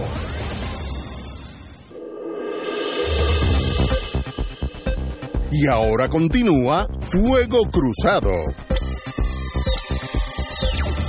Regresamos a Fuego Cruzado, don Fernando Martín. Bueno, yo me he expresado sobre este tema antes y ustedes conocen mis posiciones.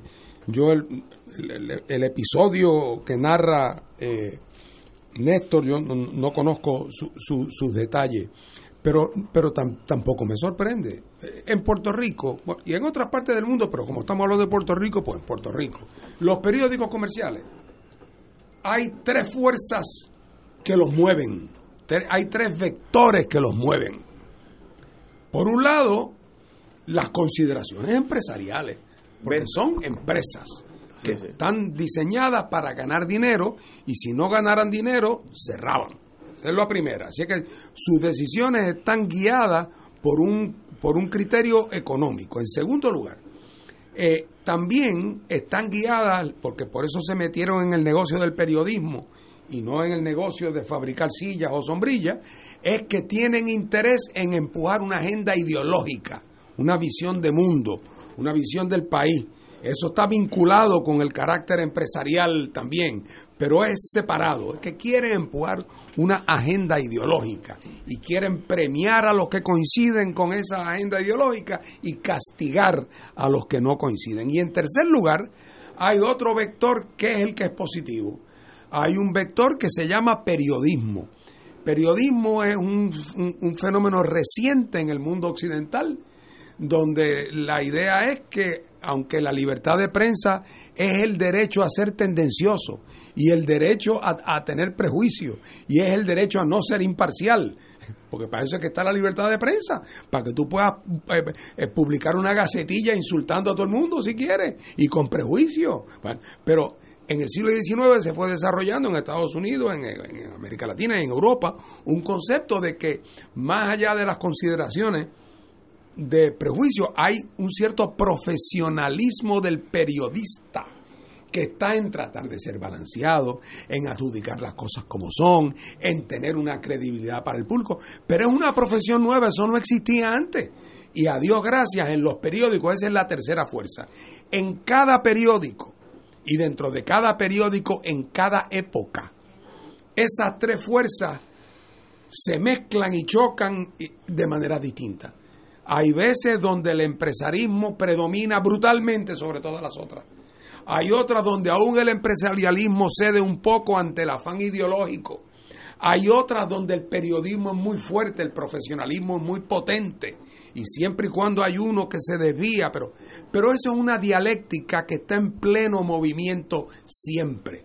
Y los grandes periódicos en la humanidad son los periódicos que tienen, que logran que el elemento del profesionalismo periodístico predomine eh, y no sea nunca víctima de las primeras dos consideraciones, de la obsesión del adelanto ideológico eh, o, o de las consideraciones comerciales. Pero para la mayoría de los mortales, en la mayoría de los periódicos del mundo, especialmente cuando no estamos hablando de Le Monde, ni estamos hablando de eh, eh, ni estamos hablando del New York Times, que también tienen sus agendas, por cierto. Pero en la mayor parte de los periódicos mortales y en lugares más pequeños y menos sofisticados, los periódicos son empresas que empujan sus gallos. Claro, ¿por qué no son totalmente prejuiciados? Porque si son totalmente prejuiciados, aquellos que no están dentro de su, de su casa de campaña ideológica no comprarían el periódico. Así que por lo tanto tienen que, aunque sea simular un cierto profesionalismo Claro. para que el periódico se venda, porque si no sería una gacetilla del PNP o una gacetilla de los masones o una gacetilla de los no sé qué cuántos y, y- y no tendría venta. Así es que en ese juego, en, en esos intersticios, es que se funciona, pero en Puerto Rico. Y lo digo yo porque el independentismo aquí ha sido, porque es minoritario, eh, el independentismo pues, pues nunca ha tenido ni auspicio, ni, ni protección, ni promoción de los medios comerciales. Eh, hubo una época, sí, hace muchos años, donde don Antonio Ayuso Valdivieso eh, dirigía el periódico, El Imparcial. pero era otra época con otro balance de fuerzas en Puerto Rico eh, y donde el independentismo no era objeto de un discrimen sistemático como, como lo es ahora. Pero para mí eso es parte de, la- de los costos del juego. Eh, pero nunca he tenido la ilusión de que nuestros periódicos o el Nuevo Día es una especie de paradigma del profesionalismo. No, ojalá y lo fuera, ese no es el caso.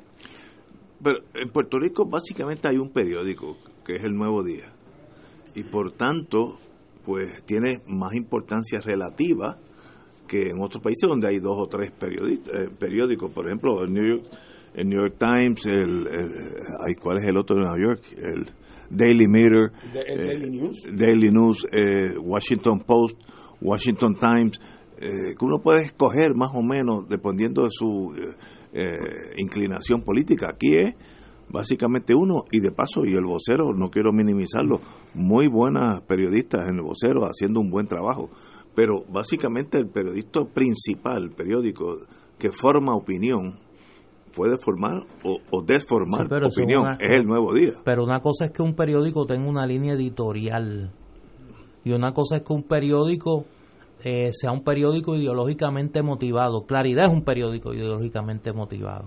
Y en el pasado en Puerto Rico pues estaba la democracia, que era el periódico del Partido Unionista, el tiempo, que era el organismo del Partido Republicano, pero eran periódicos políticos. En este caso es un periódico que pretende posar de objetivo y que realmente no solo es susceptible a manipulación, sino que usa su periódico para manipular en función de sus intereses económicos, que es un, que, que- es un doble, es un doble chantaje. Es el chantaje que tú utilizas políticamente porque tienes el medio de comunicación y el segundo, el chantaje económico de que porque tienes el medio de comunicación le sacas provecho en otras áreas de tu quehacer económico en virtud de tu capacidad de construir y destruir desde las páginas de tu periódico. Eso es lo que yo estoy señalando. En el caso que yo planteo, y digo, Conte, yo ya no soy popular. Yo no tengo vela en ese entierro. Lo que pasa es que la justicia es la justicia. Y en aquel momento, David Bernier y su campaña fue víctima de la manipulación mediática que ejercía este grupo económico político de Elías Sánchez, de Edwin Miranda, de COI, padrinos económicos y políticos de Ricardo Rosselló, a través de una quinta columna de una testaferro que tenía en el periódico El Nuevo Día, que era Farash López Reylós, que le hizo la vida imposible a periodistas allí. No es solo el caso de Cintia López, el caso de periodistas que están allí y que fueron víctimas de la campaña de descrédito, de la campaña de marginación que dirigió esta mujer en el periódico El Nuevo Día, respondiendo a Lucas político y económico de Elías Sánchez y la gente de la campaña de Ricardo Rosselló y luego del gobierno de Ricardo Rosselló. Oye, y con la tragedia adicional de que un montón de periodistas, de gente buena, profesional, eran también víctimas de todo este proceso porque eh, no hay tantos periódicos para donde uno trabajar en Puerto Rico y continuamente muchas de estas muchas de estas barbaridades ocurrían en contra de la voluntad de los periodistas serios, pero no tenían otra alternativa porque era el UCAC de la, de la dirección. Las buenas noticias en este frente, las buenas noticias, es que con el desarrollo, ¿verdad?, galopante de los medios de los medios de las redes sociales y el acceso a través del telefonito de uno a la prensa de todo el mundo al instante eh, y a las opiniones de otra gente y aquí y dentro del mismo Puerto Rico han ampliado y enriquecido el menú porque hace oh, hace 25 años el periódico El Día por la mañana lo que tenía en la portada ponía la agenda de discusión en Puerto Rico en cada estación de radio se hablaba de la primera plana del Nuevo Día. Y era lo que dictaba, lo que dictaba. Y si no estabas en el Nuevo Día, no existías. Hoy día, a Dios gracias, eso, eso ya no es así. No, hoy, surgir, no hoy que ha surgido un periodismo independiente también. Ahora está la misma labor que hace el Centro de Periodismo Investigativo. Está el periódico Metro está el periódico El Vocero, que está mucho más potenciado, está Noticel. Centro para la Nueva Economía. Que el Centro para la Nueva Economía, el tema económico. Hoy se hace más eh, difícil. No, es más difícil. Y es menos cruzado. Y es menos. Tenemos no, aquí los programas de análisis político en general y de comentario político. Y las redes sociales.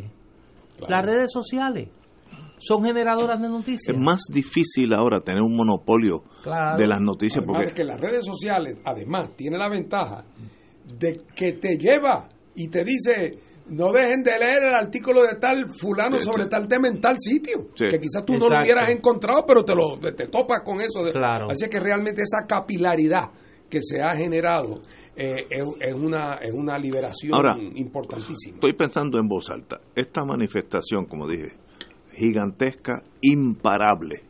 Ni los tanques hubieran parado esa gente. Si de hubiera habido una una una confrontación que gracias a Dios que no lo hubo.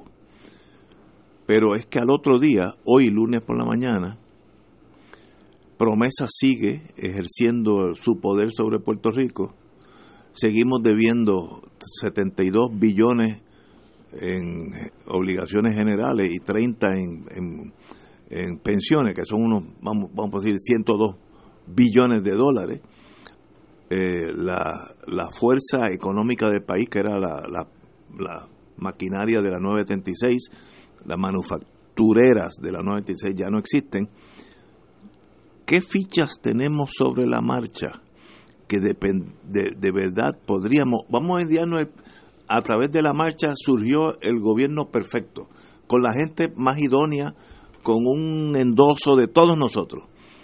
¿Qué de verdad puede hacer Puerto Rico cuando promesa determina qué se gasta, qué no se gasta, qué se puede gastar, qué no se puede gastar, hacia dónde va el dinero, cuando eh, la manufactura cesó y la deuda está ahí, estamos básicamente amarrados a una silla, una silla de ruedas, eh, que es una posición de, casi indefensión.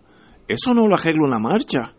Eso, eso, esto es un problema de décadas para solucionar. Ok, bueno, rápidamente. Eh, yo ahorita cuando hablaba de la descolonización, hablaba y decía también de la descolonización política y económica, porque no cabe duda de que de cara al futuro Puerto Rico tiene que cambiar sus reglas de juego en lo económico eh, eh, y, para pasar de ser una mera economía que se va en una economía regional que se va empobreciendo eh, de los Estados Unidos a ser una economía más vibrante. Lo primero que hay que hacer, a mi juicio, es que en el momento donde los puertorriqueños y los Estados Unidos nos sentemos en una mesa a rediseñar cómo va a ser la relación entre nuestros dos países en el futuro, una de las primeras cosas que se va a discutir es la siguiente. Señor de Estados Unidos, Mr. Jefferson, Aquí nosotros, en la Corte de Quiebra, nos dejó la siguiente, este fue, esto fue lo que, logramos, lo que se logró allí. Debemos tanto y tenemos que pagar tanto por año por tantos años. Lo primero, antes que pasemos a otras cosas, yo quisiera que esa deuda la asuma el Banco de la Reserva Federal. Esa deuda después le digo, oye, si nos convertimos en Estado le vamos a costar más que eso, así que si se quedaron con la boca abierta, ciérrenla, porque le va a costar más. Así que eso es lo primero. Si quieren realmente un gesto de buena fe, eh, y además como ustedes tienen la ventaja que ustedes cogen dinero prestado al 1,5%. eh, bueno, eso es lo primero, por ahí vamos.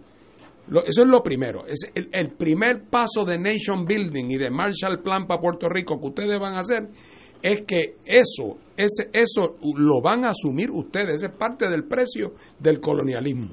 Entonces ahora vamos a la regla de juego económico y tenemos que entonces empezar a entrar a las viejas variables, incentivos, mecanismos eh, aduaneros, eh, mecanismos de protección a corto plazo, mecanismos de financiamiento. Pero estipula que en este momento no tenemos nada de ese poder. No, no, no, no, no. Eso tiene que Cero. ser parte de la negociación en el proceso de Puerto Rico, irse por su lado. Y yo lo que digo es que ese día, cuando esa negociación llegue, los Estados Unidos van a estar en condiciones de entrar en acuerdos que hace 20 años la gente hubiera pensado que era imposible, porque era cuando partían de la premisa de que los Estados Unidos, como no quería que Puerto Rico se fuera por su cuenta, no le iba a ser fácil el camino. Claro. Ahora es al revés. Ahora ellos lo que andan bus- es- es pidiendo, estarán en ese momento pidiendo la luz por señas.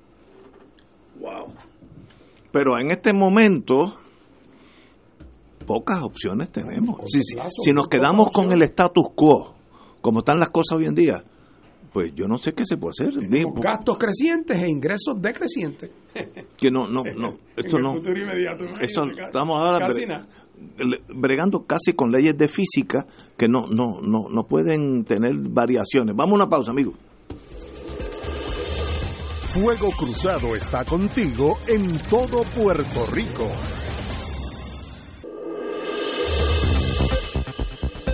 Y ahora continúa Fuego Cruzado.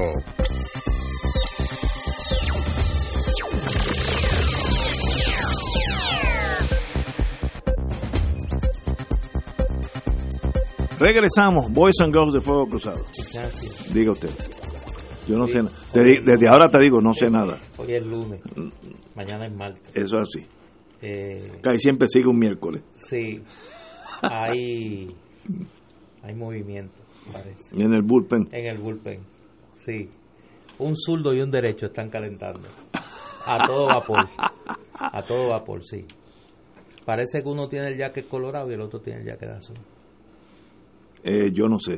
Sí, no sabe. No, no, no, no. Está caliente. Como eso. decía mi jefe en Sí. la agencia, ni sé ni voy a saber qué es lo mejor. Así que ni sé ni voy a saber, yo no sé Hay, nada. hay, hay, hay estática. Oye, pero qué raro. Alcalde, tú dices. No, yo no dije alcalde, eso lo dices tú. Es que gente- Y, y lo diría con sorpresa porque nuestras administraciones municipales Sí, son tan viste. ejemplares. Yo no dije nada. Son tan Yo no dije nada. Sería una cosa, casi una Sí. calumnia pensar que un- en un municipio pudiera haber corrupción. Sí, qué cosa fuerte. Tú no sabes nada, Ignacio. No, no, no. Pero si a nosotros nada más. No, no, yo no sé nada. No, no, A no. Fernando y a mí. ¿no? No, yo no. ¿No? no. Sí, tú sabes. Hay ambiente. Hay, hay como que, ¿verdad? Tú sabes, cu- cuando uno estaba, Sí. yo nunca estaba en eso, pero la gente que estaba en África, eh, en la jungla, mercenarios, etcétera, oían los tambores a lo lejano. Sí, sí, sí. Entonces como en la noche el, el, el ambiente hacía acuerdas- llegar la- el sonido. Tú no sabes si estaban al lado tuyo o estaban a dos, Mira, a dos tú- millas. ¿Tú te acuerdas? Te asustaba de todos modos. Te voy a poner una que tú puedas adivinar. ¿Tú te acuerdas Tarzán? Sí, Tuviste Tarzán. sí, Que siempre venía como que los de la, de los, los- los de la tribu venían gritando adelante. sí, sí, sí. Y detrás venía Tarzán. Exacto. Ah, pues vienen los de la tribu. No. Están los de la tribu. Yo no por sé, no sé. Falta Tarzán. Sí. Bueno, Tú yo- sabes, yo lo- ustedes saben. Los dos saben. Mira, Fernando se hace que lo sabe y sabe. Bueno, lo que pasa es lo siguiente. Había una época en Puerto Rico donde este asunto era objeto de especulación. Pero aquí ha venido a este programa un señor que decía que era el jefe del FBI en Puerto Rico, que estoy seguro que era el señor Douglas Leff.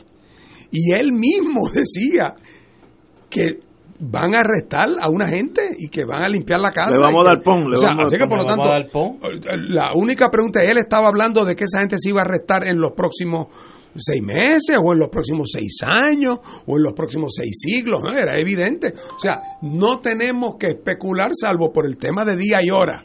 Eh, y, y, que y, porque ya ellos lo han anunciado con una formalidad francamente eh, eh, que, que, raya en el desparpajo.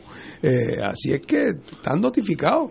Uno, uno de ustedes dos mencionó algo de alcalde me han mandado Fernando dijo de alcalde. Yo dije. El PIB tiene su, su, división de inteligencia. porque me han llamado como cuatro personas. no, si alguien tiene una buena división de inteligencia en esto del PIB, porque tiene legisladores municipales en todos los municipios. Por eso es que él sabe. Fíjate, fíjate que yo lo que dije fue que había movimiento en el bullpen y que estaba calentando un zurdo y un derecho. Pero obviamente. Que uno tenía el jaque rojo y otro tenía el jaque Fernando como que ha tocado algo, como que ha habido reacción. porque es que. Yo no sé. Acuérdate que yo tengo muchas amistades que son así medio esquizofrénicos y ponen el radio en fuego cruzado y la televisión en la Comay. Ah, por, si acaso. por si acaso. Y entonces la Comay. Y la teoría es que si de dos fuentes tan distintas hay coincidencia, entonces es indubitable. Sí, sí, sí, sí. Y como las fuentes están tan de moda, Aquí hay más fuentes que en Roma. Ahora mismo. Hay más fuentes que en Roma.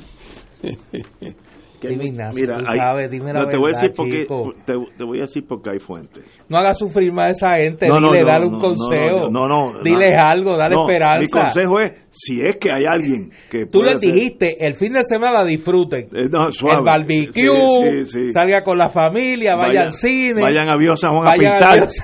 A, pintar y a recoger. A pintar y a recoger. y duerma con ropa. No, pero no. Duerma con la ropa puesta. Mi consejo a las personas que se pueden pensar que yo no conozco a nadie. yo no conozco a nadie. Usted llame a su abogado y escuche a su abogado, el que usted escoja. Eso, cada, eso es como ir al dentista. Usted escoge el que más le gusta. Y usted va a ir. Ahora, confía en él.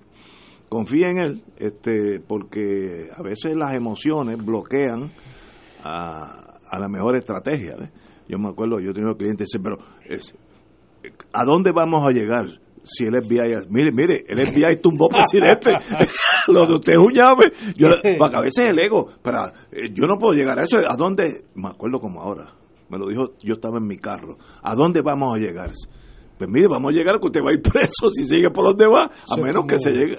Yo tuve una vez cuando, recién graduado de abogado, estuve representando cuando yo asistí a algunos de mis estudiantes en la clínica de asistencia legal de la Universidad de Puerto Rico y tuvimos un casito allá en Río Piedras y, y en un momento cuando eh, el fiscal estaba contrainterrogando a un testigo nuestro y fue un contrainterrogatorio virulento y el acusado me mira sorprendido y me dijo, licenciado, ese fiscal lo que quiere es meterme preso. Y digo, ahora es que tú te das cuenta, ahora es que es el trabajo de él. Pero él estaba casi en shock. Ese fiscal parece que lo que quiere es meterme preso. Pues, pues, va, anyway. Señores, pero... Mañana va a ser un día interesante o el miércoles. Yo de verdad que no sé. Tú sabes, tú sabes. y esos son los chiquitos.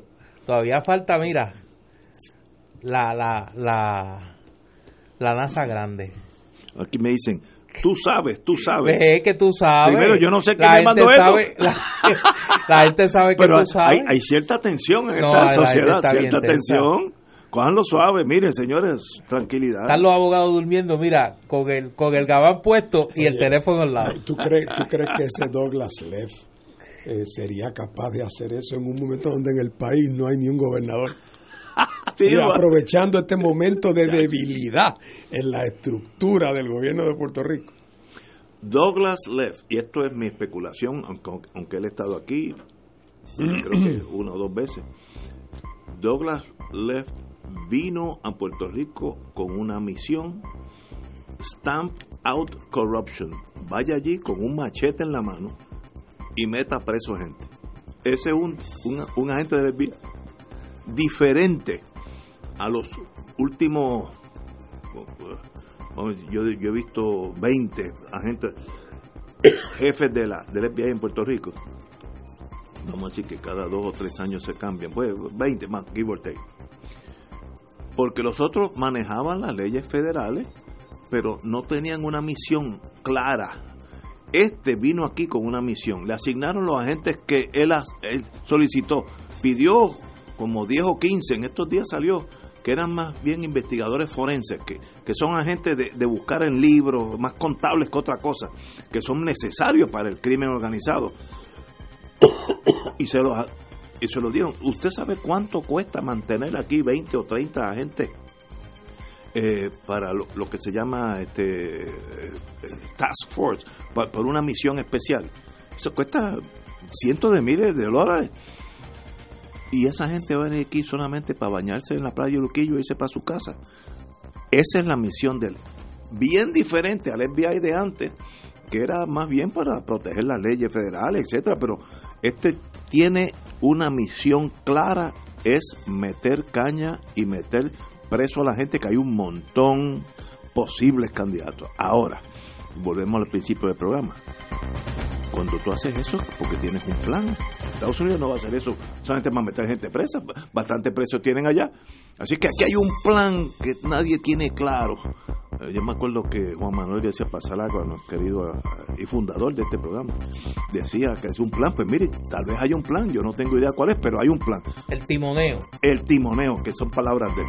Tú no haces esas cosas solamente para meter gente preso. Así que, ¿cuál es el plan?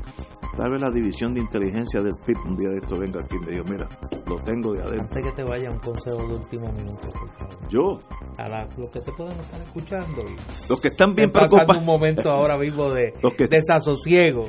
Los que estén bien preocupados, llamen a sus abogados esta misma noche. Mira, Chencho, tengo esta preocupación. Y que hable inglés, que hable inglés el abogado. Sí, no, no, no. Mira, lo peor es coger un... Eh, es igual que, que el que venga a mi oficina. No vaya allí al pasillo. De, no, de, de no el que venga a mi oficina con, con, un caso de, algo contributivo. Y digo, mira, espérate, aguante, aguante, aguante. Mire, si usted me coge a mí de abogado, usted perdió el caso. Yo no sé nada de eso. Así que no se atreva a seguir hablando. Yo tengo un amigo en el viejo San Juan que es un fenómeno en taxis. Que sea criminalista y que sea del Tribunal Federal, preferiblemente si, si lo van a gestar los federales. Porque yo he visto estrategias estatales que son funestas en la federal y viceversa. Así que cada cual en su mundo. No es lo mismo un ticket de tránsito que a la charla. Y de vez en cuando vamos a tener una, ahora una línea directa con la inteligencia del PIB, división de inteligencia. Sí, sí, porque esa gente está adentro. Señores, los dejo más preocupados que cuando empezamos el programa. Hasta mañana, amigos.